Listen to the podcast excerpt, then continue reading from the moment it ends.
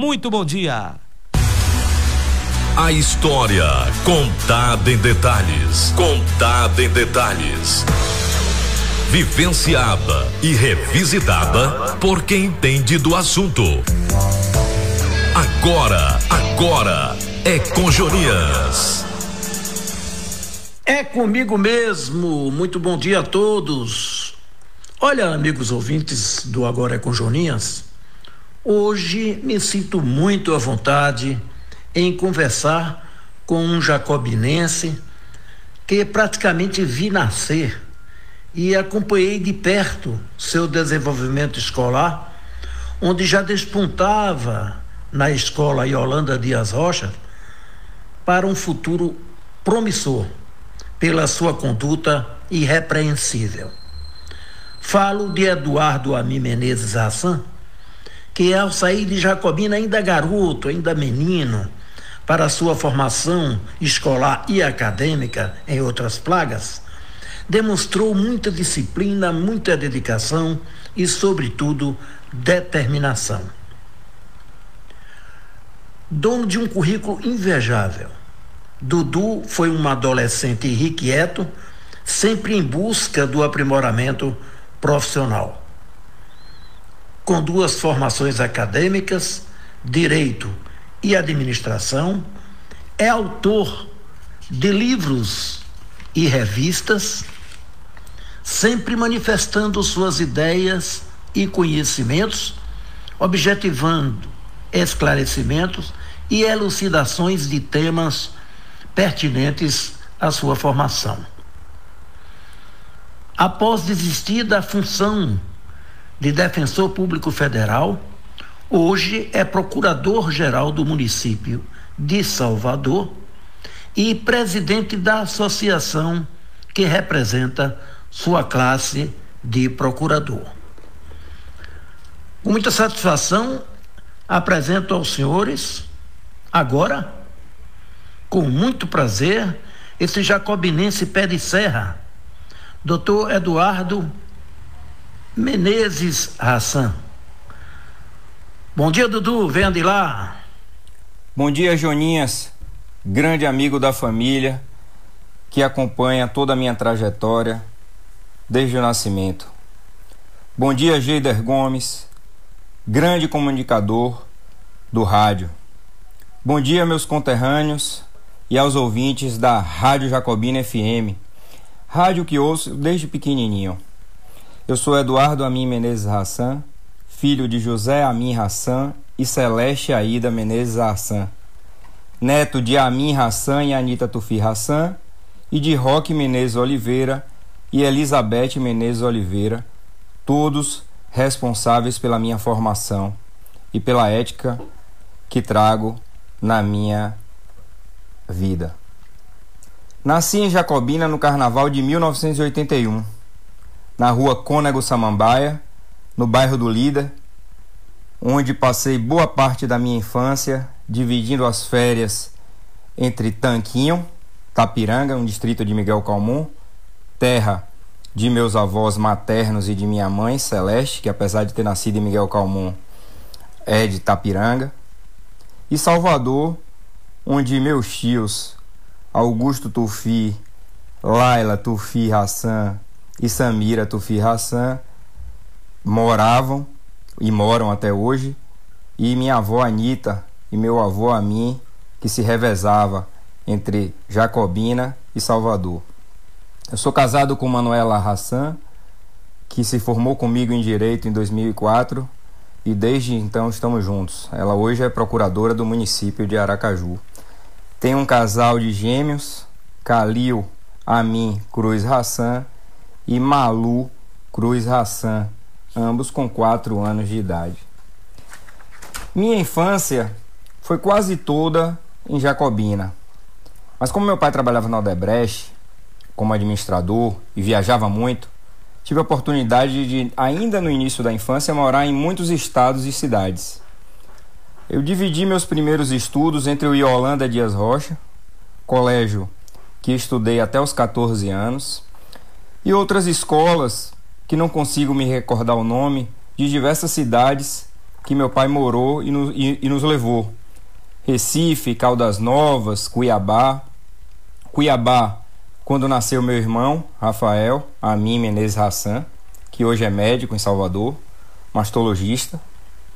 Pesqueira, em Pernambuco. Depois voltamos a Jacobina e nos mudamos mais uma vez para Aracaju, onde em 1988 nasceu minha irmã Fernanda Menezes Hassan. Ambos nasceram, ambos Rafael e Fernanda nasceram em Salvador, mas estávamos morando em estados diferentes. Eu acabei fazendo metade da alfabetização em Jacobina com a professora Dulce, lá no Yolanda, e a outra metade em Aracaju. Acabou que foi uma confusão muito grande na minha cabeça, porque a, a, Yolanda adotava um método que chamava Casinha Feliz, e quando eu fui para Aracaju no meio do ano, em 1987, com meus pais e já Rafael, é, me colocaram numa escola que tinha um método chamado Montessoriano. Então imagine minha cabeça como estava nessa época. É, ficamos em Aracaju até 1989, quando uh, meu pai resolveu voltar a Jacobina. Foi uma decisão dele, né? Ele pediu o desligamento do Odebrecht e foi botar seu próprio negócio. Né? Tinha uma loja que chamava Casa do Arame e uma fábrica de carrocerias, que se eu não me engano chamava Serrana. Minha mãe, que se apaixonou por Aracaju, relutou um pouco para voltar a Jacobina. Mas meu pai, pelo eterno amor que tem à sua cidade, não titubeou e voltou para Jacobina, onde está até a presente data. Eu basicamente estudei em Holanda, no Yolanda, é, todo o primeiro grau. Né? Eu tive professores como Regina Portela, de matemática, Lúcia, que é madrinha de minha irmã de ciências, Graciete e Ana Maria, professoras de geografia. Graciete foi minha professora na terceira série. Marcos Pessoa, que foi um professor de história. Figuraça chamada Carlos Dourado, que era professor de artes e desenho. Dentre vários outros, né? Bob, de educação física. E tive também o prazer de fazer banca com Mara, que é professora hoje é, e de banca até hoje, é minha amiga, se tornou minha amiga e aprendi demais. Tive um primeiro grau excelente em Jacobina. Tanto é que quando fui para Salvador tive pouca dificuldade de adaptação. Agora você sabe, Joninhas, que, Joninhas, que eu era bem gordo quando era pequeno, né? E eu tentava jogar futebol, meu pai adora futebol até hoje. Mas eu só jogava quando a bola era minha, né? Eu era uma merda. só jogava quando a bola era minha. E quem deve lembrar muito disso é Rafael, seu filho, que é meu, meu contemporâneo, né? E jogava muita bola, tanto ele quanto o Pepeu. E deve ter participado de momentos como esse que eu chegava no colégio 5 e meia da manhã, levando a bola debaixo do braço. Já cheguei a levar a bola e esquecer a mochila. Eu era fominha, tentei jogar futebol, tentei jogar vôlei, fiz natação, handball, mas não teve jeito, não teve jeito de jogar bem nenhum desses aí, porque eu ainda era gordo. Mas eu me encontrei mesmo no basquete jogão lá no líder com, com a galera lá, com o Dubão, com o Marcelo, com o Ronaldo, com o Everaldo, com muitos outros aí de Jacobina, que me ajudaram né, a, a, até emagrecer e amadurecer, porque eu era o caçula da turma, tinha 13 anos, e essa ideia minha de botar a bola debaixo do braço e levar foi a primeira, a primeira quebra de paradigma, né? Que com os meninos da minha idade, quando eu pegava a bola e levava embora, corria todo mundo para bater em mim, né? Mas não foi assim que aconteceu com o pessoal mais velho, né? O pessoal simplesmente me acolheu e disse: Olha, quando você trouxer a bola para cá e não quiser jogar, não se preocupe, a gente vai tomar conta de sua bola. Você joga com a nossa e a gente joga com a sua. E aí, quando a gente sair daqui, a gente leva e deixa lá em sua casa. Pô, não tem problema. Porque a criança, ela não faz essa explicação, ela parte logo para o instinto. E os adultos, né, a maioria deles, consegue ter essa, esse controle das suas, das suas atitudes, né? E eu jogo basquete até hoje, jogo um campeonato de veterano. Nunca parei de jogar, joguei campeonato baiano, fui vice-campeão baiano juvenil. E foi um, um, esporte que me ajudou e me ajuda a manter a minha forma física até hoje. Ao final dos 14 anos, eh, meu pai achou que eu deveria morar em Salvador e estudar lá como ele fez, e eu fui morar em Salvador. Completei 15 anos estudando meu primeiro ano do segundo grau no Colégio Marista. Fui morar na casa de minha avó, no Jardim Apipema, e fui estudar lá. É, tive muita ajuda de meus tios lá, de tia Laila, de tio Augusto e de tia Samira. Meus primos também me ajudaram muito a me enturmar. E segui os passos de meu pai e de meu tio no colégio, no mesmo colégio que eles estudaram, que foi o Colégio Marista. Meu primeiro ano foi um primeiro ano um pouco difícil em Salvador, porque é de adaptação, né? E sempre tem aquele preconceito de quem vem do interior, né? É o, o sotaque bem puxado. Mas fomos eu e Juninho, que é filho de Chico, e Neide, que é professora, era professora de banca aí em Jacobina também. E a gente todo mês voltava para Jacobina para passar um final de semana pelo menos por mês em Jacobina para respirar e voltar com as energias recarregadas, né? E em uma dessas idas e vindas, essa professora minha da terceira série, Graciete, esse caso é muito legal.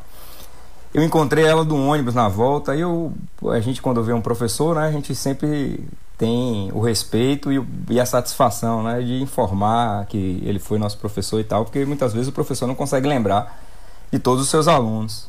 Eu cheguei, Graciete, tudo bem? Ela, tudo bem, meu filho.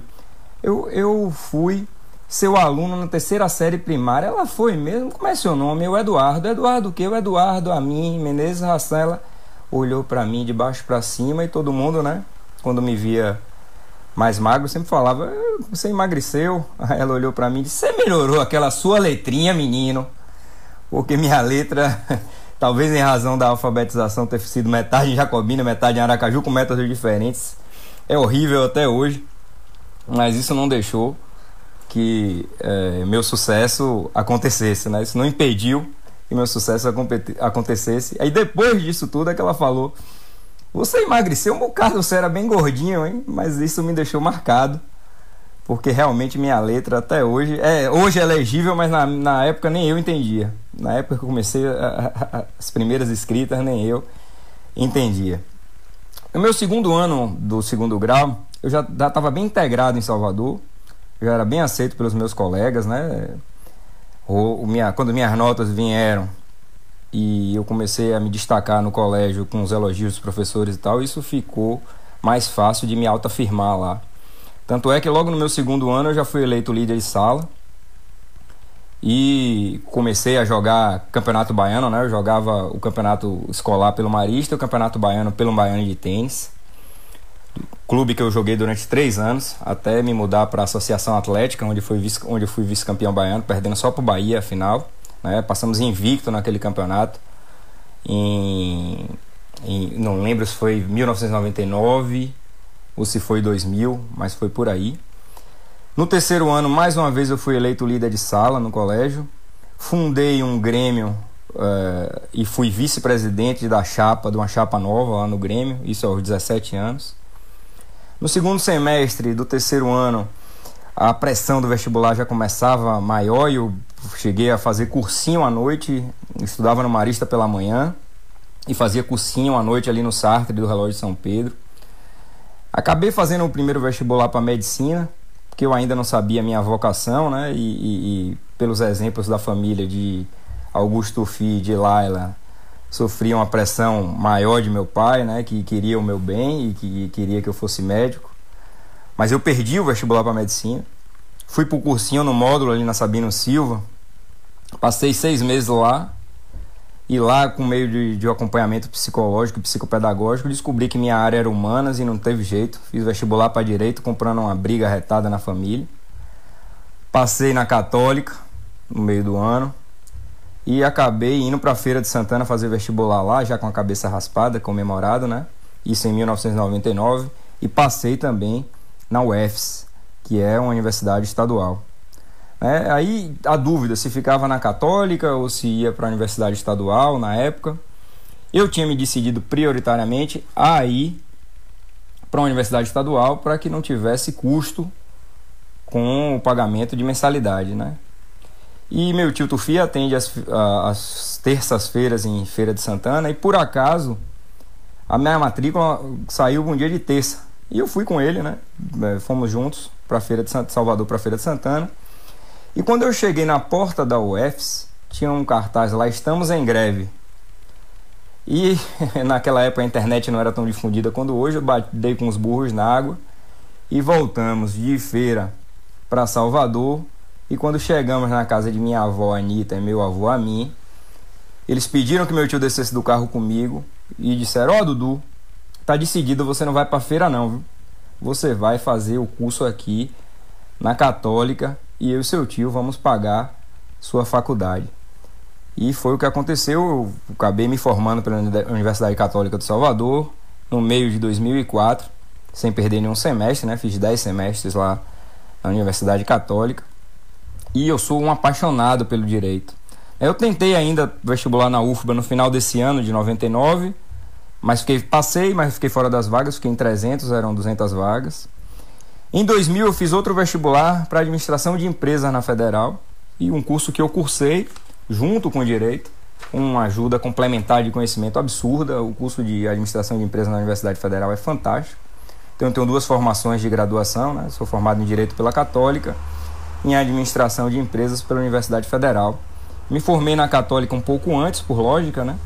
Em 2004 e me formei em administração de empresas em 2006 um pouco depois pelas greves, né? E pelo fato de eu não ter conseguido terminar o curso em oito semestres, mas em dez, juntamente com o de direito. Ainda em 2000, no, no início do curso de Direito, eu comecei a trabalhar no saque do Shopping Barra, onde tive meus primeiros contatos com o serviço público do Poder Judiciário Baiano. Eu trabalhei no Juizados Especiais Cíveis por sete anos. Foi, é, comecei lá no saque, depois eu tive a primeira aprovação no concurso público, em primeiro lugar, em 2003, para o cargo de técnico judiciário. Em 2005 eu passei para o cargo de secretário, que é o cargo de analista judiciário hoje. E eu fiquei no Tribunal de Justiça nesses cargos até 2008, quando eu fui aprovado como procurador do município de Aracaju e lá fiquei até 2009, quando fui nomeado e tomei posse como defensor público federal e fui lotado em São Luís do Maranhão, onde morei até junho de 2009, quando rapidamente surgiram vagas em Salvador e eu pedi minha remoção. Em 2011, eu deixei a Defensoria Pública da União e fui ser procurador do município de Salvador. Engraçado é que eu passei no concurso de procurador do município de Salvador, Joninhas, em 2006 e só fui chamado no último dia de validade da homologação em junho de 2011 e meu sonho era ser procurador do município de Salvador. Primeiro que eu me adaptei muito rápido a Salvador e me apaixonei por Salvador, né? Eu adoro Jacobina, mas eu tenho uma paixão absurda por Salvador e tenho muito orgulho de ser procurador do município de lá. Eu fiquei muito tempo sem dormir porque eu estava no casamento de um amigo e de uma amiga e eles me disseram que eu tomaria posse em breve, que foram criadas novas vagas para a Procuradoria do município de Salvador e que eu me preparasse para fazer a decisão se eu sairia da Defensoria Pública da União para a Procuradoria do município de Salvador. Por cidade não mudava muito porque eu já estava lotado em Salvador, né? Eu só fiz mudar de cargo público. Fui ganhando um pouco menos na época, né? Mas sonho é sonho. Passei três meses sem dormir quando eu soube disso para decidir em qual cargo ficaria.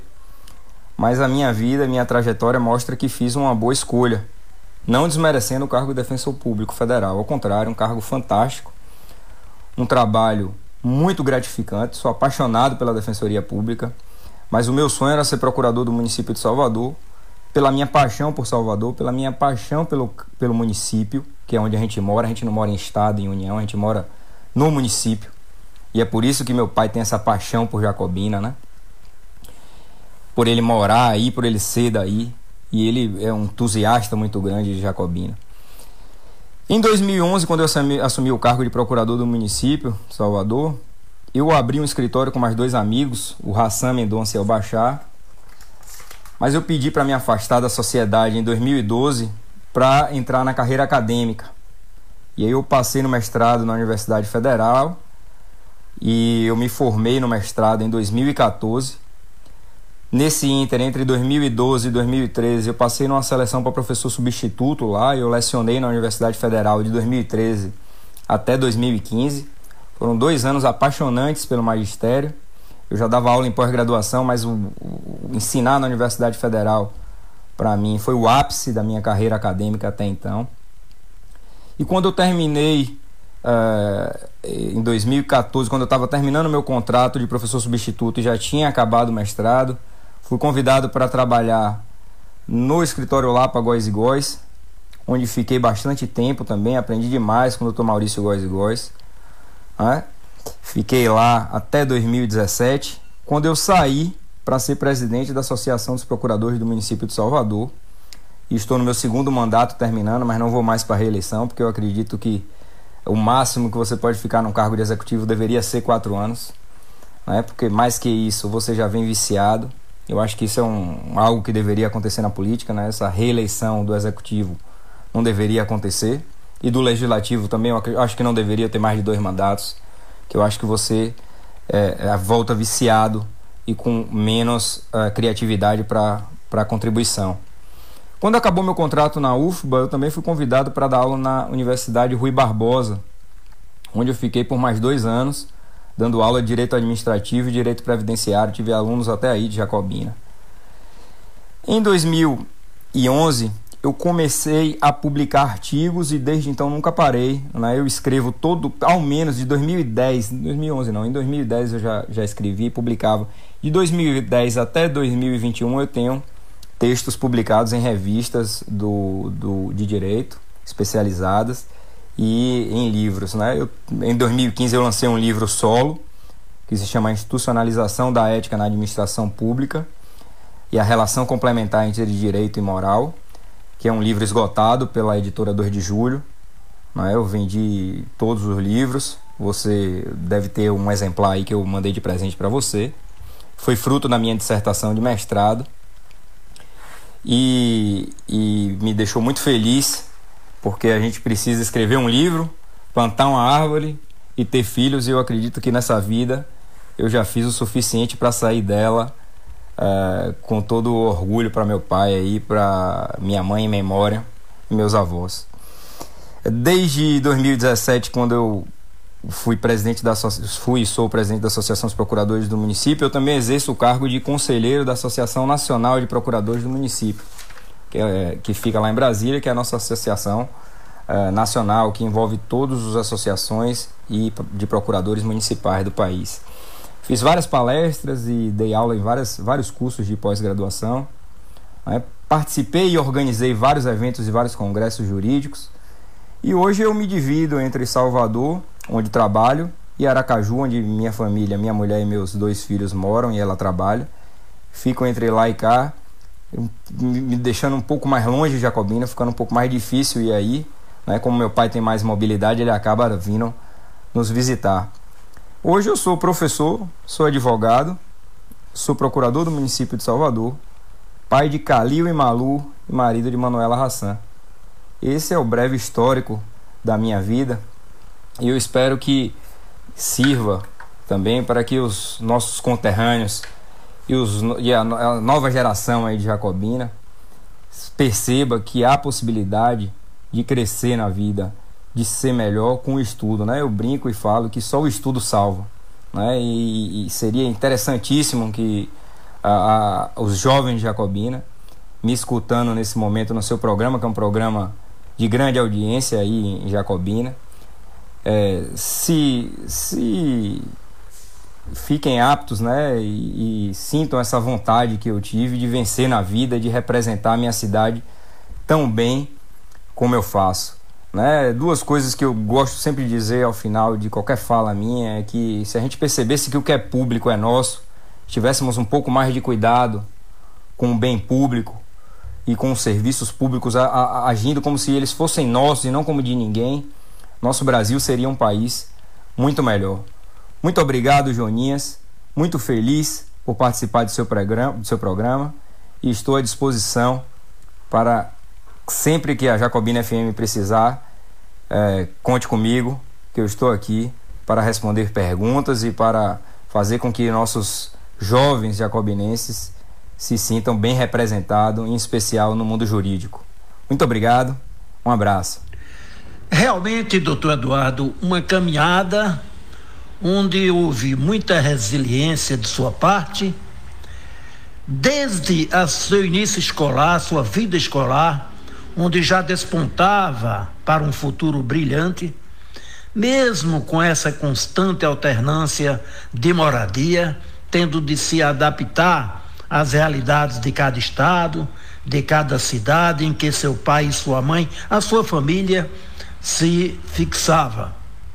Inclusive, ao definir a sua caminhada acadêmica, mostrou não só sabedoria, como também determinação. Mas, doutor Eduardo, o que é e o que faz um defensor público federal e um procurador de município? Joninhas, ótima pergunta. O defensor público federal é um advogado dos hipossuficientes, as pessoas que não têm condição, condições financeiras de contratar um advogado, mas o defensor público federal ele atua especificamente na Justiça Federal e faz a assessoria jurídica também do hipossuficiente em relação aos órgãos públicos federais. É engraçado que esse cargo de defensor público federal, do qual eu fui é, durante mais de dois anos exercendo essa função, tanto lá em São Luís do Maranhão como em Salvador, era um cargo novo, né? Ele foi criado em 2000, né? Surgiu da carreira de advogado de ofício militar e muitos dos advogados de ofício militar migraram e foi se formando. Para você ter ideia, quando eu era defensor público federal, só existia 300 no país inteiro.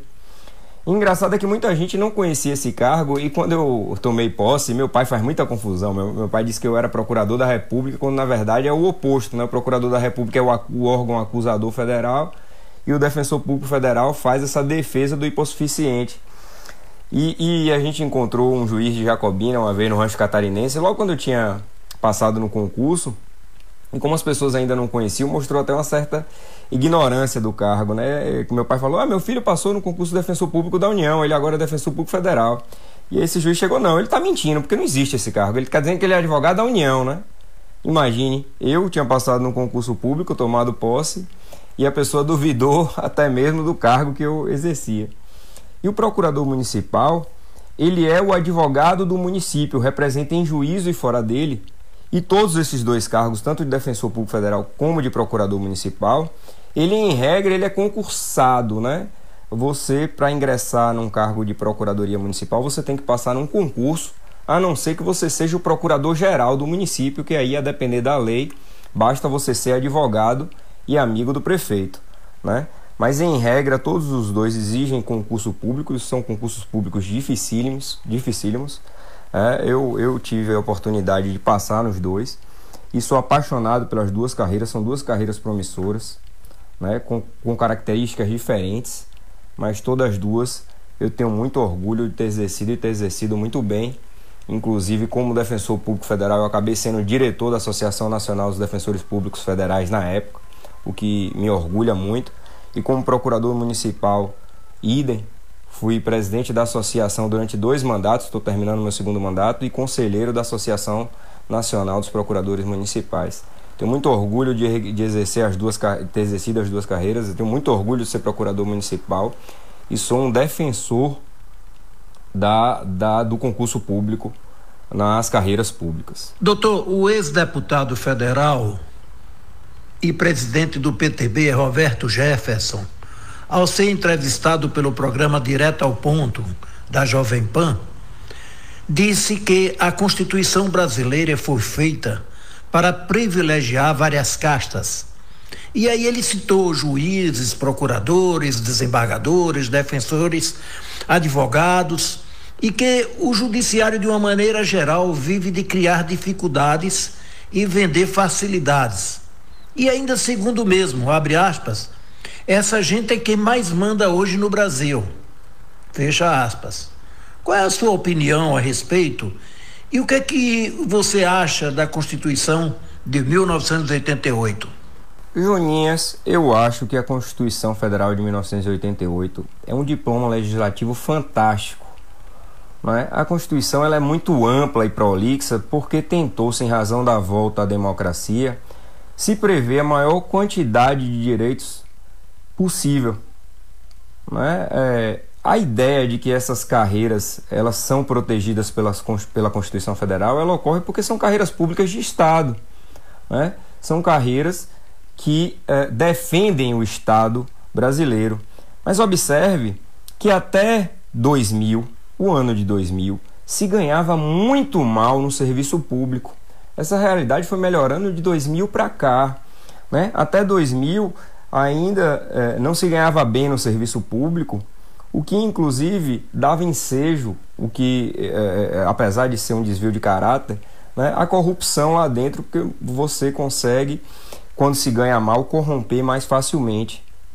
É, talvez por isso esse rapaz, Alberto Jefferson, fale com essa angústia disso, né? Porque essas carreiras de Estado elas são responsáveis pela proteção do Estado. Né? O neoconstitucionalismo, que é uma bandeira uh, recente da, do final da década de 90 no Brasil para cá, mostrou que a Constituição Federal ela não é só um pedaço de papel, né? As constituições elas são normas normárons, isso é normas das normas, e ela tem que ser observada e aplicada em qualquer resolução de conflito jurídico. Ganhou-se mais força na Constituição Federal, né? ela ganhou um status de aplicabilidade, o que não ocorria, né? era só uma carta de intenções. Isso mudou da década de 90 para cá. E o problema é na sua aplicação equivocada, né? mas a Constituição ela é irretocável. Eu não concordo com Roberto Jefferson e isso não me deixa perplexo porque é uma pessoa que tem como maior feito histórico ter participado do esquema de corrupção do mensalão e ter sido condenado pelo Supremo Tribunal Federal, não tem envergadura moral para falar da Constituição Federal Brasileira. Né? E, inclusive, ele foi caçado em 2005 pelos próprios colegas deputados. Né? Esse tipo de gente que faz esse tipo de crítica é mais um oba-oba, né? a ideia de tentar reduzir a democracia. Né? Esse pessoal que tenta reduzir é, é, a moral do Poder Judiciário com o propósito de legitimar sua impunidade ou, ou confirmar de que a, a sua punição foi equivocada, me deixa muito triste, né? Infelizmente, a corrupção é inerente ao homem. Basta existir dinheiro e poder para que ela também exista. O poder judiciário, ele se tornou a maior ferramenta de combate à corrupção no mundo e no Brasil se destaca muito mais em razão dessas carreiras que ele falou, essas carreiras públicas, carreiras de Estado, serem uma garantia constitucional e legal que é exercida em regra com ingresso para o serviço público via concurso público. Então é uma meritocracia muito grande e o Poder Judiciário se destaca porque o Legislativo e o Executivo foram perdendo força ao longo da história e se mostrado é, incapazes de resolver esse problema. Então se depositou grandes fichas no Poder Judiciário. Né? A maior parte de, da, da, dos cargos do Poder Judiciário, que ocorre mediante ingresso via concurso público, amplia essa legitimidade e a população acha isso também. Mas observe que é, boa parte dos tribunais hoje é, é formado por indicação política, né? então são tribunais políticos, como é o caso do Supremo Tribunal Federal, que a gente volta a falar um pouco mais na frente. Mas observe que a reforma administrativa que está é, aí no Congresso Nacional sendo discutida, ela vem exatamente na contramão das carreiras jurídicas, dando mais força aos cargos em comissão, que são aqueles de livre nomeação e exoneração. Né? O, o cara, para exercer o cargo, ele tem que ser amigo do dirigente do executivo e do legislativo. Engraçado é que o STF é assim. E eles criticam o STF e vêm com um projeto de reforma administrativa trazendo cargos é, de livre nomeação e livre exoneração. O que é um grande paradoxo, né? Observe que eles criticam o STF, mas querem trazer a ideia de, de, de escolha dos cargos públicos, em especial das carreiras de Estado, para os amigos, né? para os coleguinhas, é, para poder controlar ainda mais a impunidade. A Constituição de 88 é um grande marco legislativo no Brasil, né?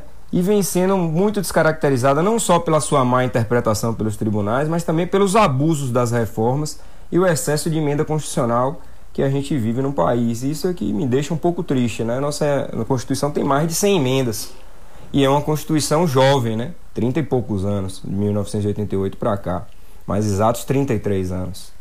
Doutor Eduardo, ainda no mesmo programa, o doutor Roberto Jefferson, ao se referir ao Tribunal Superior Eleitoral, à Justiça Eleitoral, o mesmo informou que ela custa 8 bilhões de reais ao contribuinte brasileiro e que é uma geringonça que só existe no Brasil e que foi feita para dar emprego e viver da fraude.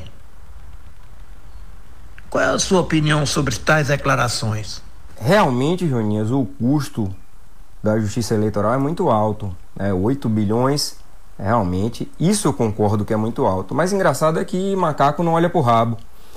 O Congresso Nacional custa mais de 11 bilhões por ano.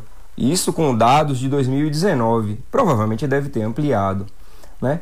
A opção da justiça eleitoral é uma opção do próprio legislativo, porque quem cria as regras no país é o legislativo. Você deve saber disso, né? Nos Estados Unidos, as eleições elas são coordenadas pelo Poder Executivo por opção do Legislativo. Aqui no Brasil, preferiu-se dar esse poder ao Judiciário, que gozava né, de maior isenção, por não ser, em regra, órgão político. Né? Em regra, o Poder Judiciário não é formado por político, salvo o Supremo Tribunal Federal, que tem é, escolha livre do presidente da República.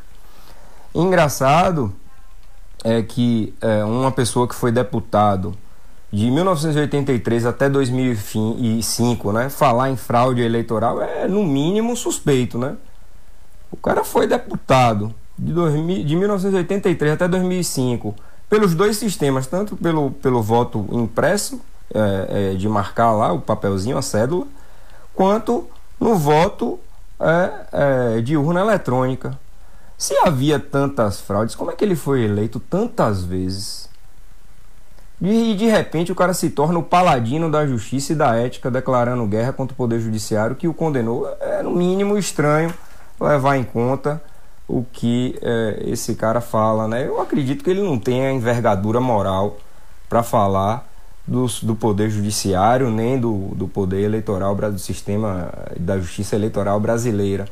Realmente o, o custo é alto, é, é alto, mas observe que o Congresso Nacional custa muito mais e a gente ainda tem que bancar a ideia e a carreira pública do deputado, do presidente da República, do governador do estado, do prefeito, dos vereadores. Observe que a campanha hoje, o Fundo Nacional Partidário, é um absurdo, é uma fábula de dinheiro e se gasta quando a gente, quando tem, quer fazer alguma carreira pública na vida, tem que socorrer as nossas economias, trabalhar ou socorrer aos nossos pais, para que a gente possa estudar né, possa ter o mérito de conseguir passar no concurso público para ingressar no serviço público de forma correta. Ainda no mesmo programa, doutor Eduardo, o Roberto Jefferson demonstrou dúvida na lisura das urnas eletrônicas e de supostos fraudes para a eleição de 2022 no que foi interpelado por uma jornalista presente ao programa, afirmando que as eleições seriam supervisionadas por atores da sociedade, inclusive a OAB, no que foi imediatamente rebatido pelo ex-deputado, afirmando que a OAB nacional é OB da menstruação dos ministros do STE. Lembrando que OB é um absorvente menstrual. Você acha que o patrulhamento ideológico perpetrado pelo atual presidente da OAB levou a instituição a ser interpretada com tamanho desdém e desmoralização?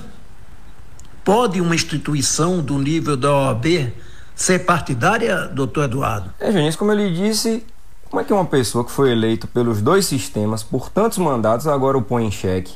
Né? As frases ocorriam, as frases eram mais comuns quando o voto era de papel. Você deve ter ouvido várias histórias por aí.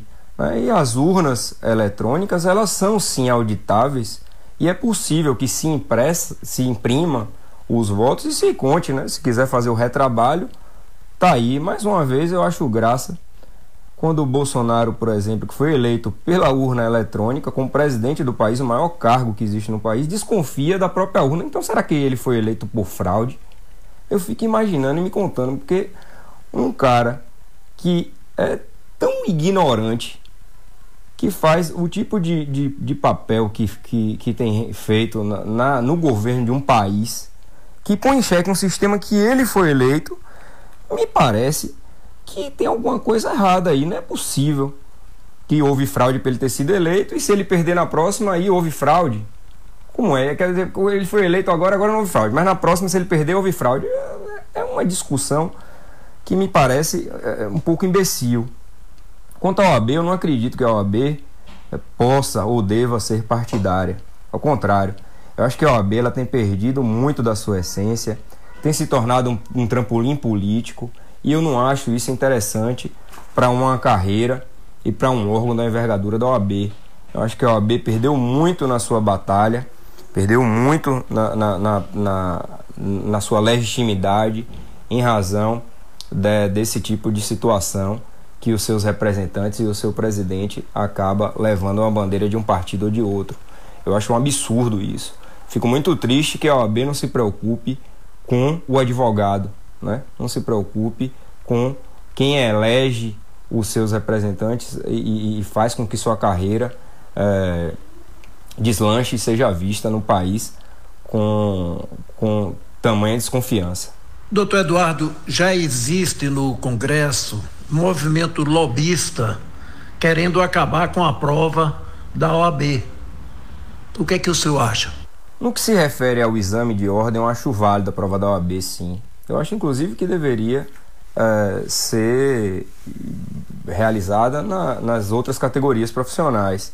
Né? O que me entristece é a quantidade de faculdade despreparada que foram abertas com o aval do MEC, do MEC né? O ensino jurídico ele tem perdido a qualidade cada vez mais porque não se consegue professor bom para todos esses para todas essas faculdades. É, hoje você pode fazer a escolha da faculdade de direito até pelo bairro. Quando eu fiz vestibular, só havia em Salvador quatro universidades, quatro faculdades de direito. Hoje na Bahia nós temos 53 cursos aprovados pelo MEC. Observe que no Brasil nós temos se todos os bacharéis em direito fossem advogados, nós teríamos no Brasil mais advogados do que o mundo inteiro junto. Não é? O mundo inteiro junto. O Brasil teria mais advogados do que o mundo. Eu estou falando do mundo inteiro. Para você ter ideia da quantidade de cursos jurídicos, da quantidade de bacharéis em direito que se formam todo ano no país. Doutor Eduardo, você é autor do livro A Institucionalização da ética na administração pública. Entendendo que ética são parâmetros que guiam atitudes corretas e honestas em uma profissão, lhe pergunto: de uma maneira geral e no seu entendimento, o advogado brasileiro é ético, doutor? Profissões em todas elas há profissionais éticos e antiéticos né? Não seria diferente na advocacia. Infelizmente, temos colegas da, da, mais, da maior envergadura moral e ética e temos outros que não tanto, não atuam dessa forma. Né? E, e, e eu acho que a ética tem que ser inerente a, a, a qualquer profissão, não só o, a do advogado. Né? Se discute muito isso, a, a ética do advogado, mas há um código de ética que muitas vezes não é observado uh, e, e, o julgamento pelo, pelo, pela própria OAB muitas vezes deixa a desejar. Né? Infelizmente, isso ocorre em todas as profissões. Uh, eu fico muito triste por essa imagem que se passa, mas eu acredito que seja de uma minoria que a advocacia ainda é formada por profissionais em regras, em regra, ético. Você está na Rádio Jacobina FM. Nós estamos conversando com o procurador-geral do município de Salvador, o jacobinense doutor Eduardo Amin Menezes Hassan. Alguns componentes, ou talvez até a sua maioria, do atual Supremo Tribunal Federal, STF, foram indicados por políticos e partidos políticos e alguns até por comparadrio, como a doutora Rosa Weber, por exemplo, que foi indicada pelo ex-marido da ex-presidente Dilma Rousseff. Isso não contradiz a Constituição? Não cria uma certa dependência desses membros aos seus padrinhos? Onde é que aparece a justiça aí, doutor Eduardo? Qual é a sua opinião? Quanto ao STF, o STF é um tribunal político, sim. Mas observe que a escolha de ingresso ela foi, foi feita pelo legislativo. Eu acho engraçado o legislativo vir criticar o que ele mesmo criou. Não é? A, o ingresso, a, a Constituição Federal ela foi feita pelo Poder Legislativo, foram deputados constituintes. Olha como é que o deputado faz a Constituição Federal, emenda a Constituição Federal e depois vem criticar o próprio diploma legislativo. Né? A própria Constituição previu a forma de escolha dos ministros supremos e, é, bem ou mal, é a regra prevista pelos próprios deputados constituintes da época. Não cabe agora vir o deputado e fazer crítica a algo que foi criado pelo, pela própria categoria, né? agora nesse momento. Bom dia, meu amigo Joninhas, bom dia, Gider Gomes, bom dia, meu caro colega doutor Eduardo, bom dia, ouvintes da Rádio Jacobina FM. Sou Felipe Santos Gomes, advogado, atuante nessa cidade de Jacobina, na área civil, administrativa e trabalhista, desde o ano 2011. Portanto, há mais de 10 anos trabalhando nessa cidade de Jacobina. Para formular minha pergunta, entendo que seja necessário distinguir a advocacia privada da advocacia pública, em uma breve síntese. A advocacia privada, como o nome já disse, é aquela advocacia que somos contratados por pessoas físicas ou jurídicas a fim de que possamos defender o direito e os interesses destes clientes. Ou seja, temos que encontrar alguma brecha na lei para a defesa destes clientes, independente de que se essa brecha seja ou não nosso entendimento quanto à questão. Já a advocacia pública, que geralmente é exercida por advogados que prestaram concurso público para a defesa dos interesses da administração pública, a defesa deveria ou poderia ser feita de acordo com o entendimento do advogado público, não ficando refém dos interesses do gestor de cada época. Este geralmente inicialmente destacado do advogado público ser submetido a concurso público se dá por alguns entes públicos não possuírem a carreira pública do procurador do município, como é o caso do município de Jacobina, que sempre nomeia advogados de acordo com a gestão que aqui toma posse. Então, ficando esses advogados não concursados refém da defesa dos interesses é, do gestor e não do interesse do município. Certo? Então, minha pergunta é: qual o grau de dependência do advogado público, procurador do município, concursado? É total para opinar em pareceres e fazer a defesa de acordo com o seu entendimento em favor do ente público ou ainda fica subordinado aos interesses do gestor que está à frente do município a cada tempo? Como se percebe dos advogados nomeados por municípios que não existe procuradoria? É, então, essa é a minha pergunta. Bom dia, um abraço. Olá, que satisfação de ter um colega advogado participando do programa.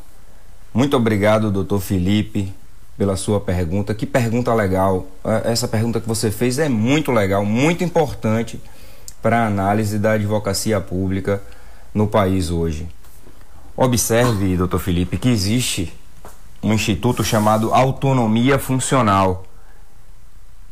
E essa autonomia funcional é inerente ao advogado público municipal. Essa nomeação que você falou, que ocorre uh, de cargos em comissão, não poderia acontecer para a carreira de procurador municipal em regra, ela só pode acontecer para cargos em comissão, ou seja, para o procurador-geral do município. E aí sim, esse cargo não necessariamente precisa ser da carreira de concurso, mas você não pode sair nomeando três, quatro uh, advogados para exercer a função de procurador municipal. Se você tem essa necessidade, você, em tese, com base na Constituição Federal, deveria ter uma lei própria prevendo e criando o cargo de procurador municipal. Essa deveria ser a regra, mas infelizmente 65%, 65 dos municípios brasileiros são dessa forma que você falou né? ou se, se cria cargo em comissão e aí é, há até um desvio de função, porque você coloca um, um, uma pessoa de confiança do prefeito e essa pessoa dificilmente vai agir contra o interesse do prefeito ou contra o interesse do secretariado. Então, observe que você, na sua pergunta, você é, é, faz uma observação fantástica que, é, que, que se encontra, inclusive, a própria resposta. Né? Não há uma independência funcional desse cargo em comissão em relação ao prefeito, já que se trata de cargo político de livre nomeação e livre exoneração. Se o prefeito não estiver satisfeito com o trabalho dele, o prefeito vai e exonera. O que não acontece no cargo de procurador do município quando ele é concursado.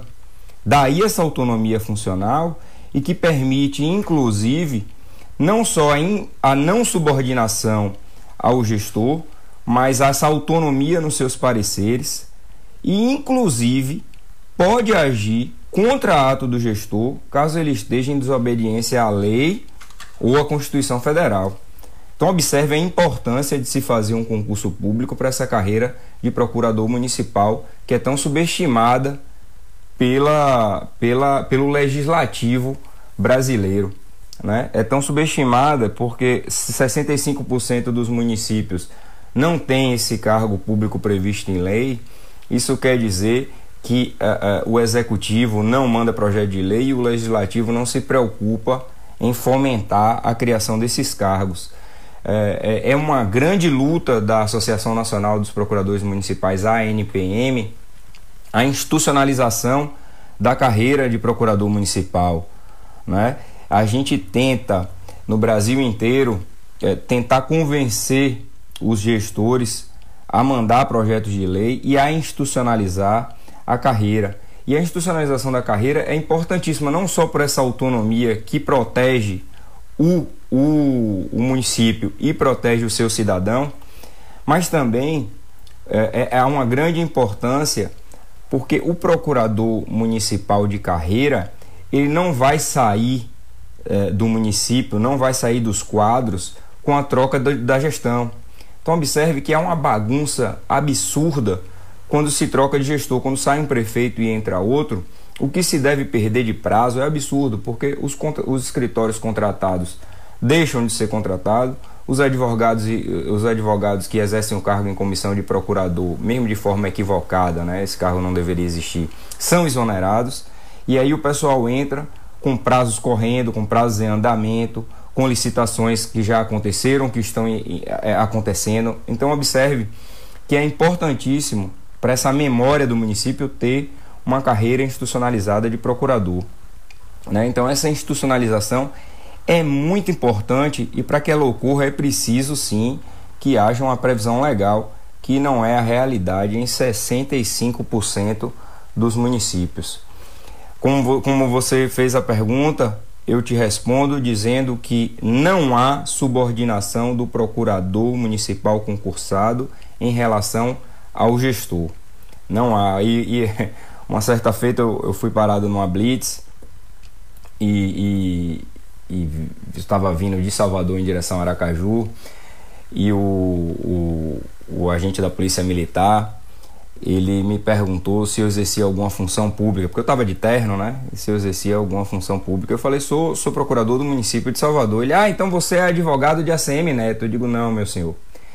Eu nem conheço ACM Neto pessoalmente, só conheço ele profissionalmente no meu trabalho, não, não sou advogado dele, infelizmente, até gostaria de ser, né? porque ele deve pagar muito melhor do que o que se paga a um procurador municipal. Porque na, uma, uma das, das diferenças, inclusive, dessas carreiras é que o escritório contratado por inexigibilidade de licitação ele recebe muito mais do que um procurador é, concursado. E os cargos em comissão também, os salários são maiores do que os procuradores municipais. E eu não estou é, aqui jogando palavras ao vento, ao vento, não, viu, meu amigo Felipe?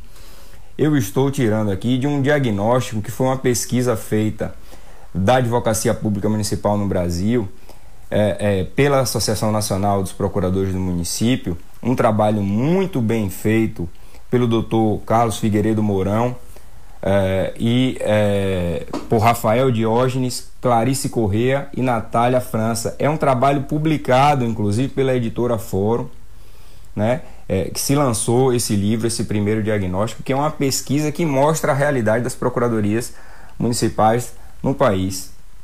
Então veja bem, há uma grande diferença entre o advogado do gestor e o advogado do município.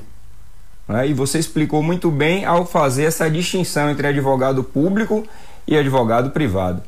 Eu espero ter é, respondido sua pergunta.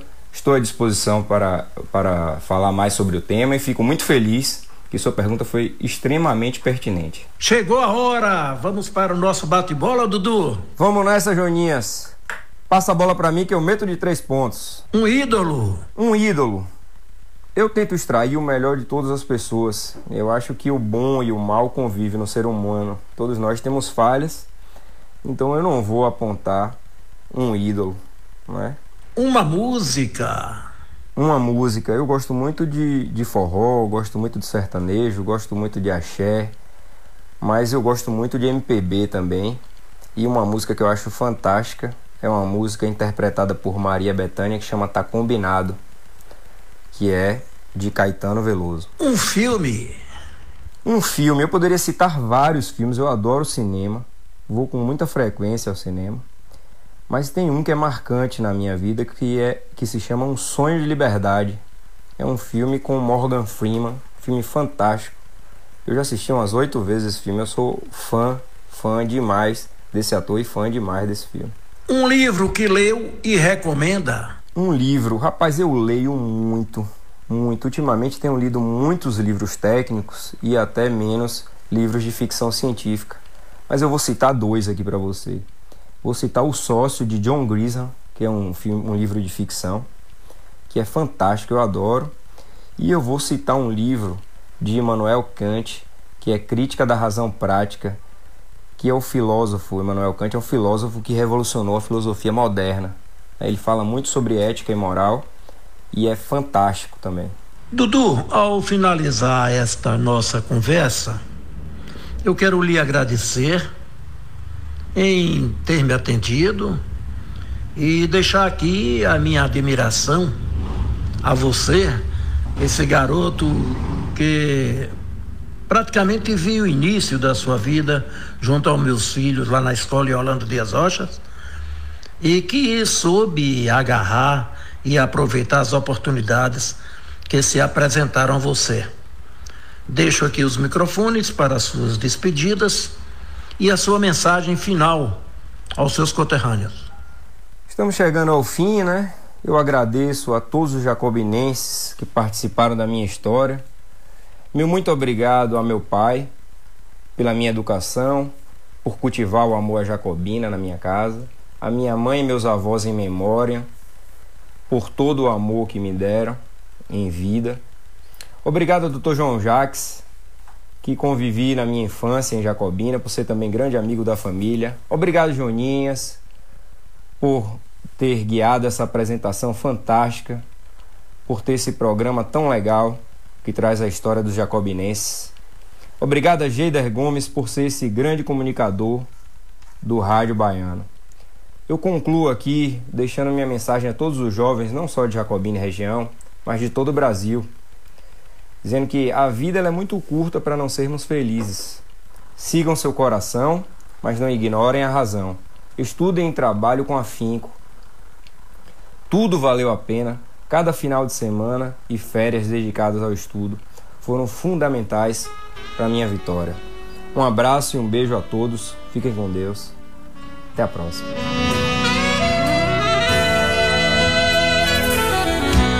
Então tá combinado, é quase nada. É tudo somente sexo e amizade. Não tem nenhum engano nem mistério. É tudo só brincadeira e verdade.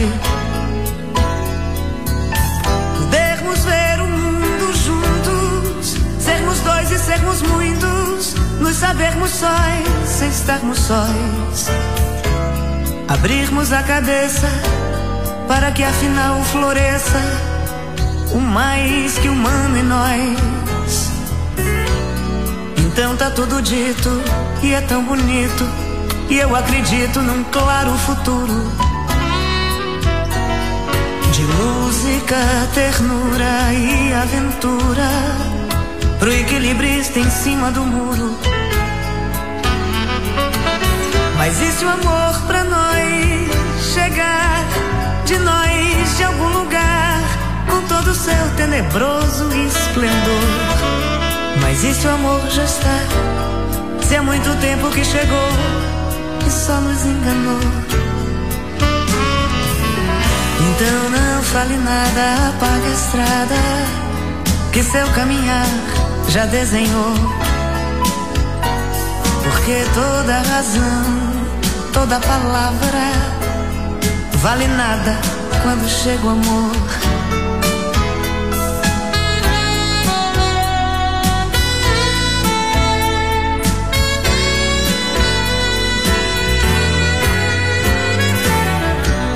Então tá combinado, é quase nada. É tudo somente sexo e amizade. Não tem nenhum engano nem mistério. É tudo só brincadeira e verdade. Pois é. Está aí, portanto, mais uma bela caminhada, mais um belo compromisso com a determinação a resiliência, a força de vontade desse rapaz, que como ele mesmo disse, sacrificou seus finais de semana, os feriados, o convívio com a família, objetivando alcançar, como alcançou, as realizações de seus sonhos. O que me chamou a atenção na sua narrativa foi a difícil decisão de deixar a Defensoria Pública Federal em troca da Procuradoria Municipal, menor remuneração, mudando o status quo, mas que demonstrou o seu amor pela Bahia. Não vou voltar para Mandaíra.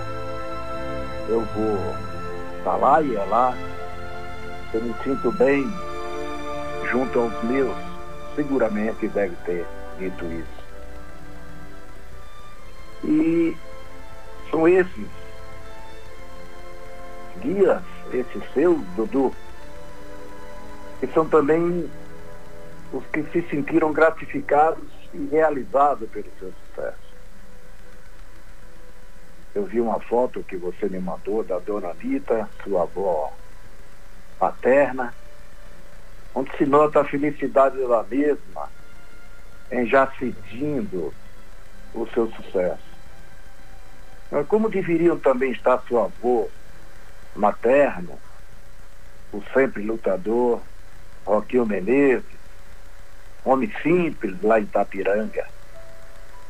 Sua mãe, em vida, tanto carinho derramou sobre você, Fernanda e Rafael, sempre buscando a felicidade de vocês. E eu tenho certeza que lá do alto, junto ao bom Deus, seguramente também muito feliz e realizada pelo seu sucesso como profissional, como cidadão e também como um belo pai de família.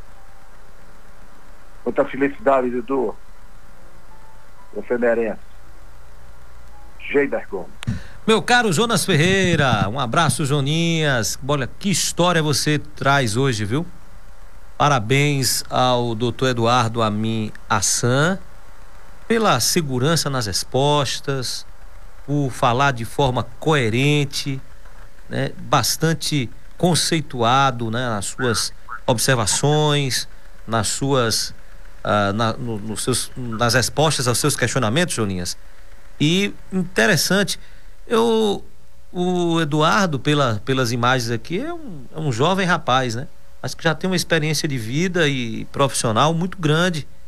Retrato da sua dedicação, do seu esforço, da sua formação, da família, né? De onde veio, de onde nasceu. Servindo de exemplo para os nossos jovens jacobinenses que podem também alcançar, galgar esse patamar e até outros eh, espaços, né?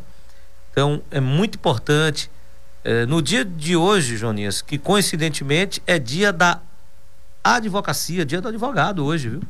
Dia do advogado, hoje dia 11 de agosto, dia do estudante, para que os nossos jovens, a nossa juventude, os nossos estudantes possam aprender e aprender um pouco mais por meio de uma de um cidadão, como eu falei, jovem, mas que já traz uma bagagem, uma experiência de vida muito grande e um conhecimento amplo, profundo desse horizonte da política, do social, enfim. E dá, contou um pouco dessa sua história, da sua formação, né? Ele inicialmente cursando advocacia, direito, depois administração na UFBA e sendo procurador do município de Salvador. Joninhas e amigo Rádio 20, você que está nos acompanhando, coloca as imagens na tela, Arthur, porque é importante a gente registrar essas imagens que os ouvintes acompanharam aí durante esse bate-papo do Joninhas com o Eduardo Aminhaçã. Ele está aí ao lado da, da sua esposa, ao lado da sua esposa. Aí é o nascimento dos filhos, os filhos gêmeos Calil e Malu. Os dois filhos gêmeos aí com a turma do basquete, disputando o campeonato baiano de basquete, aí com seus irmãos, em uma viagem turística a Miami, com os irmãos Fernanda e Rafael, em Miami. Tem mais outra foto, olha o aniversário dos quatro anos dos filhos Calil e Malu ao lado da esposa. Tem outra foto, Arthur. Essa é a foto que o Eduardo, que ele cita nesse bate-papo que tá mais fortinho, né? Ele era pequenininho, então ele é, da, ele é o da direita, com seu primo e amigo de infância, doutor Francisco Menezes. Todo boy, né, rapaz? Com mãos, mãos no bolso. Olha a dupla aí. Eduardo e Francisco Menezes. E aí a foto do seu casamento ao lado dos seus pais. Aí tá o doutor Eduardo ao lado da esposa e dos seus pais. Olha aí o José Amin, seu pai todo elegante, rapaz, como sempre, o nosso Zé Amin. Pode colocar outra foto?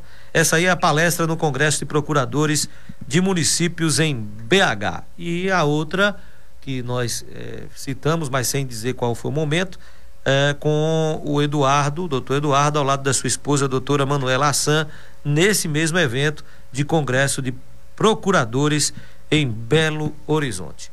Muito legal essa história Parabéns mais uma vez, Joninhas. E aqui já tem participações dos nossos ouvintes. A Patrícia Evelyn Deus está dizendo excelente profissional. O Eduardo Assan já mandou aqui as palminhas. A Aline Cecília está dizendo: a última foto com o Playboy Chiquinho está melhor. Sucesso sempre, meu amigo. A Eliana Oliveira, minha amiga Lani, abraços de Lani e Paulo Henrique, também abraçando o doutor Eduardo a mim. O Fábio Publicidade, o Fábio Júnior, lá em Urolândia, gostei muito de ouvir esse senhor advogado, muito preciso em suas colocações e explicando tudo muito claro, dentro do seu ponto de vista. Parabéns para ele, também para Joninhas e toda 99,1, a dona do primeiro lugar. Parabéns também para você, Geider Gomes, é o Fábio Publicidade lá de Urolândia. Fábio Júnior, Fábio Publicidade, nos acompanhando. Aqui também eu recebo a mensagem da Thelma Belitardo, também dando os parabéns pela sua entrevista, Joninhas. O José Anselmo Lopes Cunha, Anselmo Cunha, tá lá em, em Salvador. Parabéns, Dudu. Excelente entrevista, preparado e inteligente. O Eduardo Santiago, seu colega aqui em Jacobina, está dizendo: Bom dia, professor Jonas. Quero aqui parabenizar meu amigo Eduardo Amin. É o Eduardo Santiago, o Dudu, de Dudu Ferragens, também participando, colega, e ouvindo o programa e também deixando a sua mensagem. Falando em mensagem, Joninhas, eu posso chamar aqui as participações dos nossos ouvintes? Posso chamar, Jonas? Não tenho nem dúvida, Geida. Olha, tem mais pessoas aí. querendo participar. Tem aqui o engenheiro civil Francisco Menezes, que está nessa foto ao lado do Eduardo, seu primo e, evidente, amigo. Solta aí, Arthur. Bom dia, Joninhas. Bom dia, GD Gomes. Bom dia, ouvintes da Rádio Jacobina FM, do programa Agora é com Joninhas. É com imenso prazer que estou aqui a convite de Joninhas para falar um pouco sobre Eduardo Hassan, é, que muitos conhecem em Jacobina, né? Como Dudu. Eduardo, que é meu primo, uma pessoa que eu tenho um, um grande amor, um grande carinho, uma pessoa que conviveu comigo desde a infância, passamos a adolescência juntos e até hoje temos contato diários, apesar da distância, ele está tá morando em Aracaju e em Salvador, mas sempre tam, estamos em contato. E Joninhas me pediu para falar um pouco da trajetória de Eduardo. Eduardo, na verdade, sempre foi um cara que sempre buscou e almejou e conquistou com seus esforços é, crescer na vida. É, e assim começou. É, eu lembro de uma passagem é, quando ele decidiu ir para Salvador estudar. Eduardo tinha 14 para 15 anos, quando ele morava comigo aí na, no bairro do Líder. E aí ele virou e falou: Primo, eu vou para Salvador, eu vou estudar, eu quero fazer carreira em uma profissão é, e acho que, que eu tenho que ir para Salvador buscando um, algo mais. E além de ele decidir isso com apenas 14 anos, ele ainda me fez convite e disse: Você tem que ir comigo. E fui aí que eu também decidi ir para Salvador estudar. Foi quando falei com minha mãe e meu pai que queria ir também. E nós fomos. E dois meninos com 14 anos, chegando em Salvador, com os pais em Jacobina, né? Então era muito difícil, foi muito difícil, um apoiando o outro e Eduardo sempre firme. Quando eu fraquejei algumas vezes falando que eu ia voltar, que eu não suportava ficar longe da família, Eduardo foi quem segurou as pontas e falou: "Não, você vai ficar. Nós vamos estudar aqui, nós vamos fazer vestibular, vamos vamos passar no vestibular que nós queremos e vamos ter uma profissão que nós queremos". E foi assim que aconteceu. Ficamos em Salvador o tempo todo um apoiando o outro e Eduardo sempre falando que queria fazer direito, que queria fazer alguns concursos e foi assim que ele fez. Logo com dois anos, três anos morando em Salvador, ele começou a trabalhar no SAC. Não sei se, se Joninhas sabe disso, mas Eduardo foi funcionário do SAC. E depois ele, ele, ele trabalhou no SAC e já mirando alguns concursos, sempre estudando para concursos, sempre falava isso. E foi quando ele passou em alguns concursos e hoje ele é procurador do município do, do município de Salvador. Então ele sempre quis, ele desde lá de trás, desde os 14 anos, quando ele decidiu para Salvador, ele sabia o que ele queria. E isso é muito importante hoje na vida do jovem, na vida de qualquer pessoa. É você ter foco. E ele foi um cara que tem foco. Eu sou muito suspeito de falar de Eduardo. Eduardo é, é meu primo, é, é meu compadre e principalmente é um amigo, um cara formidável, um cara engraçado, um cara que sabe levar a vida de uma forma bem leve e isso isso é muito importante nos dias de hoje e um cara extremamente responsável, um cara que está ali sempre buscando o melhor, sempre buscando as coisas corretas. É pai de Malu e Calil, o esposo de Manuela, que gosta de sempre estar tá junto com a família, sempre estar tá junto com, com os primos. A gente sempre busca estar junto. E é um cara espetacular. Então, fica aqui a minha mensagem para Joninhas aí e para Eduardo, assim, e agradeço muito Joninhas pelo convite para falar um pouco de Eduardo. É, são muitas histórias, né? Nós temos muita história, nós, tam, nós temos aí a convivência de 40 anos praticamente, gente, nós crescemos juntos. Sempre na infância a gente ia para Tapiranga, estávamos de férias juntos, depois na adolescência, nas nossas farras em Jacobina, depois no estudo em Salvador, depois quando fizemos vestibular passamos, então é uma história de vida. E Eduardo sempre teve presente, sempre ajudando, sempre tentando um, auxiliar de quem está ao seu lado. E esse é Eduardo é um cara que, que sempre tá, busca ajudar quem está ao seu lado.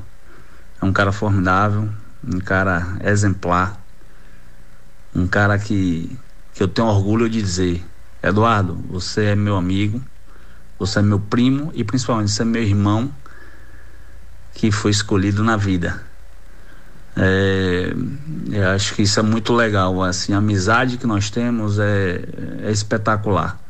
Não é só por ter sangue do mesmo sangue, não é porque ser primo, mas é porque realmente nós temos uma amizade muito forte. Então, queria deixar essa mensagem aqui para você, agradecer a você por ser meu amigo. Você sabe o quanto eu te amo, certo? E, e é isso, Joninhas. Muito obrigado pelo convite. Grande abraço, um abraço à, à população de Jacobina. Saudades de todos. Grande abraço. declaração, Valeu. viu? Declaração do seu primo e amigo e irmão, né? Como ele mesmo coloca o Francisco Menezes nessa uh, declaração, nessa fala, contando um pouco também da história do Eduardo Hassan que está aqui, continua aqui na live, né, dizendo que o Dudu é um grande amigo, o Eduardo Santiago, o seu xará, e se referindo ao Juninho aí, verdade, Juninho, não foi sorte, não foi fácil, muita emoção, obrigado pela grata surpresa. E tem mais o... participações, pois não, Joninhas? Pois não, Jonas? O, Fra... o Francisco Menezes, ele é filho da professora Neide, que tem uma participação muito eficaz na cultura jacobinense, porque ela foi professora de reforço escolar de muitos desses hoje que são jacobinenses e profissionais fora de Jacobina. Filho também do pecuarista Francisco Menezes, uma pessoa de uma caminhada brilhante, um homem de bem, lá de Itapiranga, do distrito de Miguel Comum. E o Chiquinho, o Francisco Menezes Júnior, ele efetivamente teve uma caminhada paralelamente ao sucesso do Eduardo Menezes, Eduardo Raça. Então são primos, são, são como irmãos. E você vê que desde essa foto. Dá para notar que um encarne, né? Como a gente Exatamente. Diz. Então é um, uma, uma, pessoa que o, o Eduardo tem profunda admiração e agradecimento e que conviveram juntos, Geider. Bom, o Robério Pires Bom dia, Geida e ouvintes. Parabéns a esse jovem conterrâneo, filho do nosso grande Zé Amin. Parabéns, Jonas, pela excelente entrevista. Tá aqui o Roberão mandando mensagem também. Bom, quem também mandou mensagem, que quer participar, é o seu papai orgulhoso. Tá bonito naquela foto do casamento, né? Elegante, como sempre, o nosso Zé Amin, que nos mandou mensagem de áudio. Bom dia, Zé Amin. Bom, Bom dia, Geida. Bom dia, ouvintes da Rádio Jacobina FM. É grande a minha satisfação de estar participando desse programa, como sempre participo. Ah, é com você, Joninhas. Joninhas, meu amigo de infância, amigo de adolescência, enfim, entendeu? Eu sempre participo dos programas e a gente participa sempre pela amizade que tem com os entrevistados, né? Principalmente com o entrevistador, que é belíssima, sem sombra de dúvida. E eu hoje, como pai, né, sou suspeito para tudo, mas a emoção é tão grande que poucas são as palavras. Eu acho que tudo que já foi dito, tudo que já foi feito, tudo que foi mostrado aí, a gente não tem muito o que falar, não. Eu só tenho a agradecer a Deus de ter me dado a família que me deu, de ter me dado esse filho lindo, maravilhoso, entendeu? E ter também é, não só a família hoje com Fernanda, com Rafael, Rafael hoje tem duas filhinhas também, mas hoje se trata realmente do dia do advogado. E eu não poderia deixar aqui de também fazer essa minha extensão a todos os advogados, é uma categoria belíssima, principalmente quando se leva da forma como o, doutor Eduardo Dudu né, na intimidade nossa aqui, meu querido Dudu, entendeu? Fala principalmente no seu livro de, da, da, da, ética e da moralização, né, entendeu? Da administração, principalmente a administração pública, que é muito carente disso. Eu fico aqui altamente lisonjeado, orgulhoso de tudo isso aí, hum, realmente é impagável, é impagável a um pai assistir brilhante entrevista e impagável como sempre estar diante de tantas estrelas como Joninhas tem trazido. E a você, Geider, que maravilha, e também a João Jacques por ter sabido conduzir muito bem essa emissora há mais de 34 anos, né, nos trazendo conhecimento, nos trazendo entretenimento. E isso é muito maravilhoso. Eu só tenho aqui agradecer a Deus entendeu? Por tudo que me deu na vida, principalmente pelos meus filhos e por esse filho que é o mais velho, é o primogênito, lindo, maravilhoso de meu coração. Entendeu? A emoção não me deixa prosseguir mais, não. Eu tenho que encerrar por aqui, mas eu quero desejar tudo. É, a emoção a gente nota na fala embargada do Zé Amin, né? E ouvindo atentamente Zé Amin, Joninhas, Eduardo, caro amigo Rádio Ouvinte, minha amiga, é, acho que a principal herança que um pai e uma mãe pode, pode deixar, né? É o orgulho de ter bons filhos. E tá aí expressado pelo Zé Amin essa alegria incontrolável que a emoção acaba aflorando e ele deixou escapar aí no finalzinho da participação. Grande abraço, Zé. Tem mais participações, Joninhas, e quem também mandou áudio pra gente foi a professora Mara da qual ele citou na participação, né, que a reencontrou, e ao invés de ela fazer referência ao porte físico que ele estava, perguntou a ele como é que estava a grafia, o formato da letra, né? Se tinha melhorado. Professora Mara, professor do doutor Eduardo na infância. Bom dia, Joninhas. Bom dia, Geider. Como estão todos? Meu nome é Mara, sou professora aqui em Jacobina já há alguns anos, né? Alguns anos de professora estadual e rede privada também. Mas eu comecei a dar aula aos 16 anos, né? E venho aqui hoje falar sobre aqueles alunos especiais. Na verdade, sobre um aluno que sempre foi muito especial, que sempre se destacou, sabe, pela inteligência, pela empatia com os colegas, pela valorização do professor. Então eu tenho que citar o nome dele, né? Dudu Amin, né? Que todo mundo conhece aí formalmente por Eduardo Amin Hassan. Eu sempre chamei de Dudu e eu continuo chamando, mesmo ele sendo agora um grande procurador. Ele continua sendo aquela pessoa humana, aquela pessoa simples, né? E eu estou muito feliz por ter sido professora dele, por ter contribuído de alguma forma. E desejo a ele todo o sucesso da vida. Quero deixar claro para ele aqui que ele foi minha inspiração, ele e outros alunos também, né? Outros tantos mas eu quero falar dele hoje especialmente. Sempre foi minha inspiração, foi ele que me fez ver que realmente eu me realizava como professora, né? Quando a gente tem um aluno bom, né? Dizem que não tem professor ruim para aluno bom. Deve ter sido isso então. Então acabou me despertando essa vontade e hoje sou feliz sendo professora. Turmas e turmas já passaram por mim aqui em Jacobina, mas sempre tem aqueles inesquecíveis, aqueles, né, que deixam marcas e Dudu é isso, né? Sempre respeitou muito a todos os professores. A mãe dele também era professora, muito boa, muito querida, muito competente, né? Que soube criar esses meninos como ninguém. É uma verdadeira guerreira.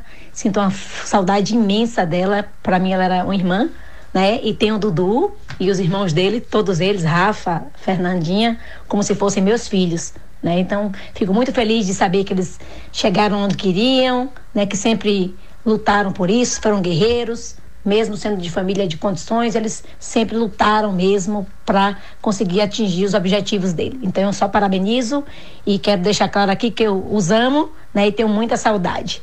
Beijo em todos, foi muito bom, né, muito gratificante ter sido professora de vocês um dia. Sinto muita saudade. Um abraço. Professora Mara, e fez questão também de mandar esse áudio para falar dessa relação que constituiu na infância com o Eduardo Hassan. Deixa eu consertar aqui que eu referi a Mara como a história que o Eduardo contou, que ele reencontrou a professora e ela, ao invés de falar do porte físico dele, que estava mais magro, mais atlético, falou da letra, né, do formato da letra. Na verdade, essa foi a professora Graciete, a professora Mara era a professora de banca do Eduardo e ela ele surpreendeu o quanto ela era nova. Comunicação APMS, se possível, manda o nome, né? Da pessoa, porque às vezes está registrado lá no YouTube com o nome da empresa tal. Aí colocou aqui merecida homenagem, mas não disse quem é. Se possível, escreve aí o nome que a gente passa aqui no ar. O José Adilson Mota Souza volta a participar para desejar e ouvintes da Jacobina FM. Parabéns, parabéns a todos os advogados do Brasil. Obrigado pelo bom programa Deus abençoe a todos. Ele volta a nos falar também nesse dia do advogado que você escolheu para falar dessa história super importante e interessante, Joninhas, do doutor Eduardo Hassan Menezes. Repito, um jovem rapaz jacobinense que não teve uma vida fácil, como o seu colega Chiquinho, eh, primo, né, falou, né, o Francisco Menezes, engenheiro civil, doutor Francisco, que trabalhou no saque, né, teve uma vida muito dura que não foi na sorte que ele conquistou, que ele conseguiu chegar na, ao, nesse patamar de ser procurador do município da nossa capital, São Salvador. Parabéns mais uma vez, Joninhas, pela escolha. Parabéns, Eduardo, por essa história de vida que você vai poder contar muito em breve aos seus filhos Malu e Calil. Jonas Ferreira. Ok, gente, eu quero também aproveitar a grande oportunidade por hoje ser o dia do advogado e mandar um grande abraço a todos os advogados que militam no Brasil, na Bahia, em Jacobina principalmente, e aqueles decanos, José Coutinho Silva, o doutor Ari Cordeiro, e essa garotada que está aí, o Felipe Gomes, o Joel Vitória, todos eles com certeza contribuindo para uma gran, grande desenvolvimento ético, principalmente, do segmento, que é importantíssimo, e principalmente quando o Dudu fala na ética advocatícia. É importante que se manifeste e, e que efetivamente dê sentido à carreira profissional de qualquer cidadão. Um grande abraço a vocês, gente. Joninhas, antes de encerrar, antes de encerrar a sua intervenção, tem o nosso bacharel da comunicação, João Jacques, que também está na ponta da agulha para falar com a gente aí nessa intervenção. Que bom, que bom, gente. Vamos ouvir. Vamos falar com o bacharel? Vamos aí, lá. No, tá no ponto? Alô, bacharel da comunicação, João Jacques, bom dia. Olá, Geider. Um abraço para você, para Joninhas, para tu, Fabson, hoje aí na sonoplastia do Blitz Total, primeira edição. Pois é, meu irmão, eu não posso, apesar de estar chocando, né? Eu estou com dois bebês em casa, o Túlio, de quatro meses, e a Malu, que é homônima xará aí da Malu, do Dudu, né? Do vovô, do vovô geração, que é o José Aminha San, eu não poderia deixar de fazer, mesmo que rapidamente, essa intervenção. Primeiro, para agradecer a Deus pela oportunidade que eu tive de, é, como predestinado, é, conseguir uma emissora de rádio, né, cujo nome eu coloquei Jacobina, e que é, me enseja é, fortes emoções, oportunidades para que a gente estreite laços de amizade com pessoas especiais, né? é, afetiva, afetiva, afetivamente, como é o caso de José Amin, e também pela oportunidade de levar emoção, conteúdo e exemplos para a grande nação jacobina FM. Não foi diferente, não está sendo diferente hoje a história do jovem e talentoso jacobinense é, doutor Eduardo Menezes Assan, que também, fruto de foco, trabalho, dedicação estudo, obteve o seu espaço profissional é, dentro de carreiras técnico-jurídicas, né? mas, sobretudo, é, pela, pela demonstração, pelo perfil e aí vem aquele, aquele provérbio: quem herda não furta, quem é filho de peixe, peixinho é. O espírito de liderança de doutor Eduardo, que conseguiu, é, apesar de jovem, a responsabilidade de liderar seus colegas, tanto na defensoria quanto agora na Procuradoria do município de Salvador, na capital do estado, representando a sua categoria. Isso aí é a demonstração do caráter de liderança que demonstra muito bem o doutor Eduardo. Enfim, Geida é, e Joninhas, a gente percebe que na, a vida é um sopro, tudo é muito rápido, a vida é dinâmica E o que o Joninha, o que o José Aminhaçã e a Celeste de saudosa memória passaram para os seus filhos, Eduardo, Fernanda, Fernanda e, e Rafael, foi a régua e o compasso. A partir daí, eles se desprenderam da barra da saia do pai e da mãe e alçaram seu voo solo, cada um é, em uma área, né, mas se tornando profissionais reconhecidos, é, tanto pelas suas categorias quanto pela a comunidade, pela sociedade da qual eles fazem parte. Fica, portanto, o exemplo é, para as novas gerações de que vale a pena realmente a gente estudar, a gente ter foco, é, determinação, trabalho, sacrifício para enfrentar os desafios. Né? E foi isso que aconteceu também com o Dudu, com Eduardo eh, Menezes Assan. Eu eh, não quero me alongar porque sei que haverá outras participações, mas eh, eu, eu gostaria de registrar, por exemplo, a, a, a atividade a atividade de, de defensoria pública no, na capital do estado, né, no município de Salvador.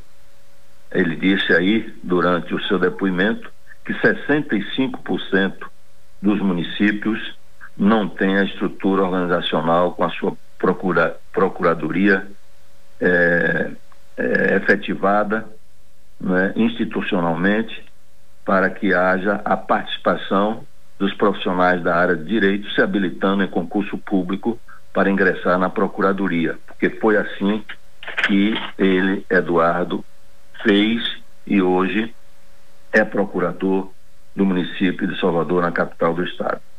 Portanto, é um exemplo muito bacana, eu fico muito feliz, imagino a emoção que cerca meu amigo e irmão eh, José Aminhançã né, nesse momento, Babão, Papai Babão.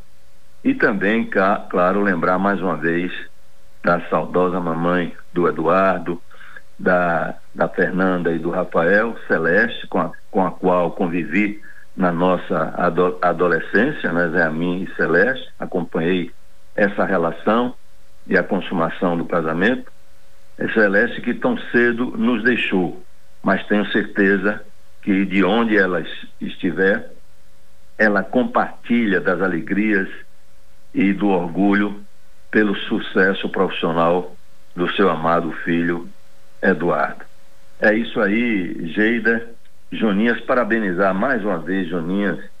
É bacana esse, essa série, o Agora é com Joninhas, né? onde ele traz é, é, o patrimônio de Jacobina, não é?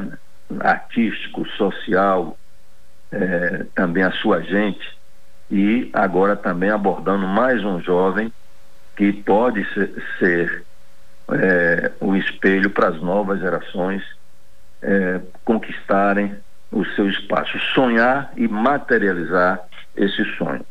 Portanto, parabéns, Eduardo, fico muito feliz por todos os motivos. Primeiro, pela pela é, realização profissional de Eduardo e segundo pelos laços afetivos também e o relacionamento estreito que sempre tive com é, seu pai, seus pais, seus tios, não é, seus avós, não é, e você tem o reconhecimento é, profissional de sua categoria e também de sua Jacobina, sua terra natal. Porque independente, Geida e Joninhas, do sucesso profissional de Eduardo, como ficou claro aí na trajetória, no currículo dele, ele sempre guarda e leva o nome como filho, o nome de sua terra natal, sua terra mata, que é Jacobina. Isso é muito bom, isso é muito importante para nós que, que temos jacobinidade no sangue. Grande abraço, Geida. Obrigado pela oportunidade. Um abraço, Joninhas, e mais uma vez, parabéns e prossiga com essa série. né? Temos muito, você vai aí é, prospectar e nós vamos encontrar outros jacobinenses, a exemplo de doutor Eduardo Menezes Assan, que brilham profissionalmente e que elevam o nome de Jacobino. Um grande abraço, obrigado. Abraço, bacharel. Bom falar com o nosso bacharel da comunicação, João Jacques, também participando. Em cima dessas palavras do bacharel, Joninhas, é, eu recebi hoje pela manhã, achei super interessante, cai com uma luva a ideia, o propósito dos, desses programas que você traz às quartas-feiras. É uma, uma frase é, do Braulio Bessa. Aquilo que tem valor, dinheiro não vai comprar. Sentimentos, atitudes, histórias para se contar. Todo o resto é passageiro e no dia derradeiro ninguém consegue levar. Jonas Ferreira, até Verdade a pro... absoluta, gente. É... Verdade absoluta. Eu quero, inclusive, parabenizar também o meu querido João Jacques, que é advogado de carreira e que pautou a sua vida servindo à sociedade como homem público, né? como delegado, e que teve uma caminhada brilhante em defesa desta sociedade. Então, o papai do, do Túlio e da Malu está aí é, revivendo a sua vida familiar, né? E que bom que a gente fica feliz nele se manifestar, né? né dessa chocadeira que ele se referiu aí, e ele que sempre foi um pai exemplar, um papai brilhante na, na no cuidado com seus filhos. Pois é, gente. É, Jonas, é... para encerrar, só lhe atualizar, é, naquela manifestação da semana passada, pode jogar para mim aqui, Arthur, por favor? Com relação à participação sua no Agora é com Joninhas, contando aquela história belíssima de Antônio Teixeira Sobrinho. E aí houve a intervenção de Chiquinho Rocha e a nossa manifestação de fazer uma homenagem pós-morte a o Antônio Teixeira Sobrinho. O Chiquinho mostrou como é que estava a situação do mausoléu, do jazigo lá no cemitério Jardim da Saudade. E nós encampamos aquela campanha de ajuda, né? E ontem o Chiquinho participou do Blitz Total segunda edição para nos trazer informação que o proprietário de uma marmoraria em Orolândia, o Márcio Moreira, doou todo o mármore do jazigo. Vai fazer a medição, o Chiquinho já providenciou a medição para hoje, e ele vai doar todo o mármore do jazigo que for necessário utilizar, ele vai fazer a doação, o Márcio Moreira. Já houve a manifestação de ouvintes na semana passada, após o programa, de pessoas fazendo doações. Essas doações vão servir, a gente vai contactar com essas pessoas que mantiveram contato, a exemplo da Rose do Junco, do Júlio César Vilas Boas, do Eliton Bahia, do, do, do, Pedro da Conactel, todos eles se manifestaram, o nosso bacharel da comunicação, você, o próprio Chiquinho e eu também. Então nós vamos precisar da ajuda, mas sem dúvida essa doação é substancial, porque o mármore é, é importante para a colocação nesse jazigo e será importante para dar esse pontapé para essa homenagem ao Antônio Teixeira Sobrinho. E quem sabe colocarmos também o busto aí no hospital. Então eu estou lhe atualizando, Joninhas, para você ficar sabendo dessa situação e os nossos ouvintes também que queiram participar dessa desse momento, Jonas Ferreira. Ô, Geida, quero parabenizar o Márcio Moreira lá em Orolândia é, em ter feito essa doação. Hum. Parabéns, é, realmente ele está contemplando um dos grandes nomes do Jacobinense, que é o Antônio Teixeira Sobrinho, e parabenizar também o Francisco Rocha Pires Filho, que assumiu o comando na, na, nessa empreitada de dotar o mausoléu digno a esse jacobinense tão importante que pensou principalmente nas pessoas menos assistidas no momento em que ele doou um hospital de caridade, segundo palavras próprias, para a comunidade jacobinense Geida. Eu me sinto muito feliz em, em ter, é, em, estar se conduzindo para um final muito bacana, onde, onde nós possamos, nas visitas ao cemitério, visitar o mausoléu digno de, de Antônio Teixeira Sobrinho. Parabéns, portanto, ao Márcio e muito obrigado. Jonas, até a próxima quarta-feira, meu amigo. Estaremos juntos, Geida, e vamos pesquisar, vamos continuar aí trabalhando de maneira né, muito eficaz para que nós possamos dotar a ouvinte da Rádio Jacobina FM aquela qualidade da qual ele é merecedor. Um grande abraço para você e até quarta-feira. Até a próxima quarta-feira, Jonas Ferreira com Agora e com Joninhas. O pessoal da comunicação APMS, a Carla Ferreira, jornalista e assessora da comunicação da Associação dos Procuradores do município de Salvador, entidade que é presidida pelo doutor Eduardo Rassan. Eduardo Rassan preside a Associação dos Procuradores do município de Salvador desde 2017. Esse mês de agosto é o último mês do mandato do doutor Eduardo na associação. Mandatos marcados por grandes marcos para a carreira, parcerias com outras carreiras, eventos no âmbito do direito municipal, entre outros, diz aqui a Carla Ferreira, a quem também agradecemos, jornalista que participa também do programa, acompanhando direto da capital baiana via canal do YouTube. E a Fátima Nobre também dando seu parabéns ao Eduardo. São uh, ah, 8 horas e 48 minutos, estamos chegando ao final do nosso Blitz Total de hoje. A segunda edição chega ao meio-dia. Eu aguardo mais uma vez a sua participação. E hoje, meio-dia, nós vamos bater um papo com a doutora Mirla Morim, pediatra neonatologista, falando sobre a importância do aleitamento materno, viu? imperdível, um programa sensacional. Hoje, meio-dia, com a doutora Mirla Morim. Tá chegando Bruno Cardoso com De Bem com a Vida. E fica a mensagem final. Senhor, ajude-me a fazer feliz o maior número possível de seres humanos para ampliar os seus dias risonhos e resumir suas noites tristonhas. Não me deixe ser um cordeiro perante os fortes e nem um leão diante dos fracos. Imprime meu coração a tolerância e o perdão e afasta de minha alma o orgulho e a presunção. Deus, encha meu coração com a divina fé. Faz-me um homem realmente justo. Muito boa tarde, é verdade? Muito bom dia. Excelente quarta-feira a todos. Até lá. essa luz.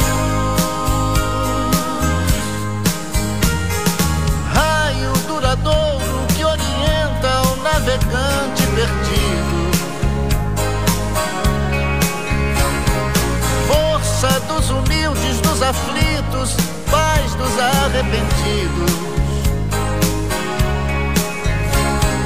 Brilho das estrelas do universo, o seu olhar me conduz essa luz. É claro que é Jesus. Essa luz.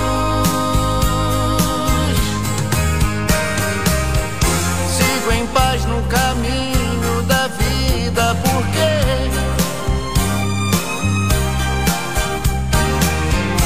O caminho, a verdade,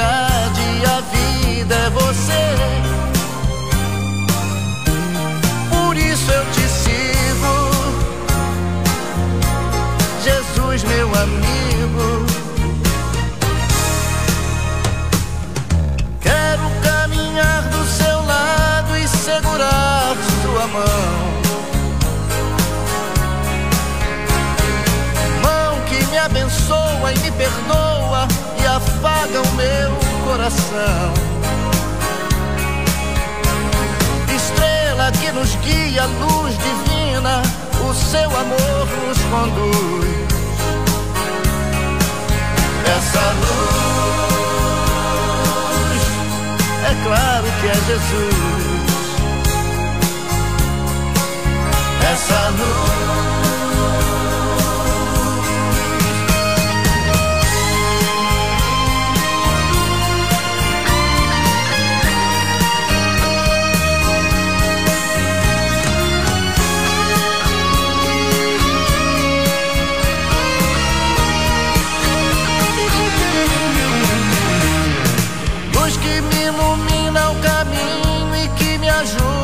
Seguir.